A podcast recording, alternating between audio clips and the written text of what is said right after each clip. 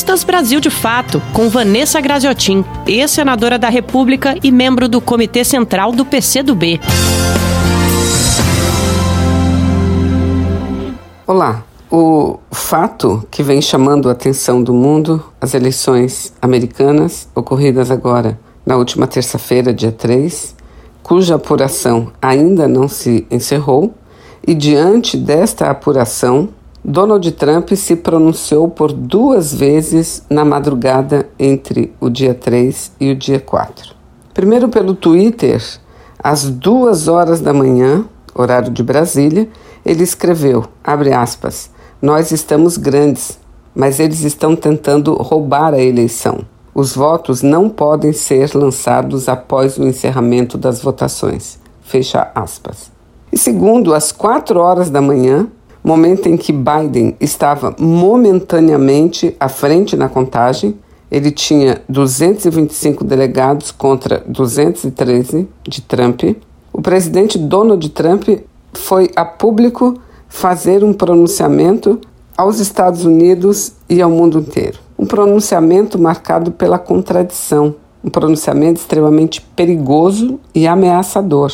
Após afirmar textualmente que ele ganhou as eleições, Trump disse que vai recorrer à Suprema Corte para paralisar a contagem, ou seja, não permitir a apuração dos votos antecipados enviados pelo correio, e assim, segundo ele, evitar uma fraude. Donald Trump disse textualmente, abre aspas, é uma fraude que está sendo imposta ao povo americano. Francamente, nós vencemos essa eleição.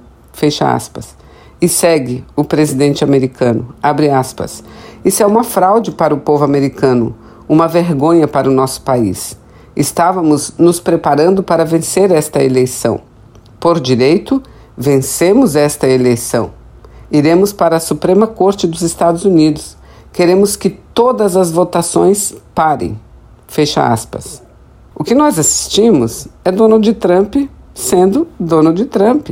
O seu objetivo está claro. Sem dúvida, o objetivo do presidente americano é colocar a eleição em xeque.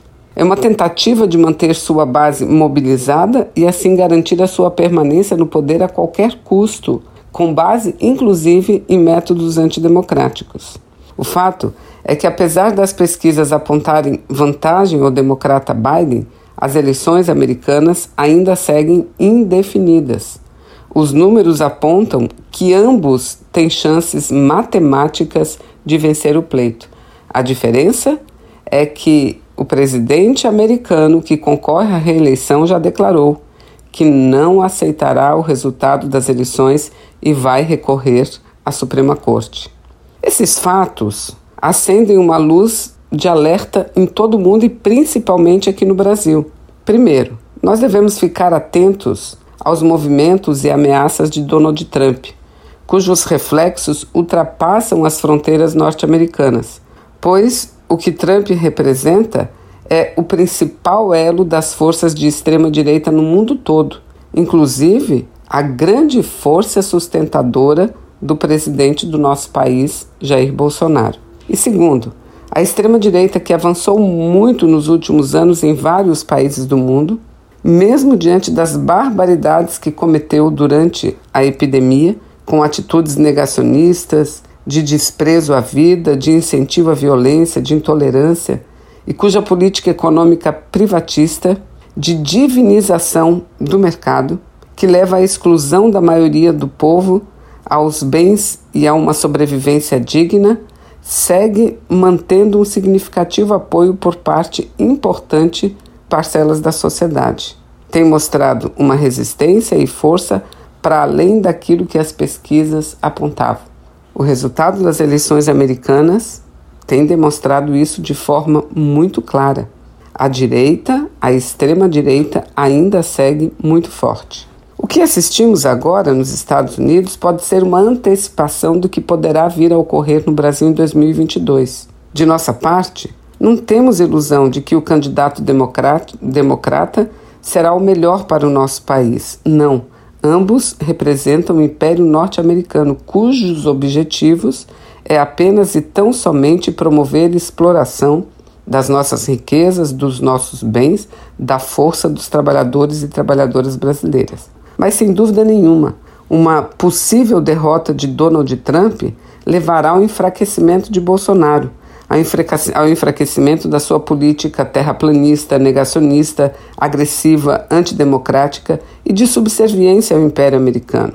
Não há, como agora, prevermos o resultado das eleições americanas, mas precisamos acompanhar os fatos, manter a vigilância sobre as ameaças feitas por Donald Trump.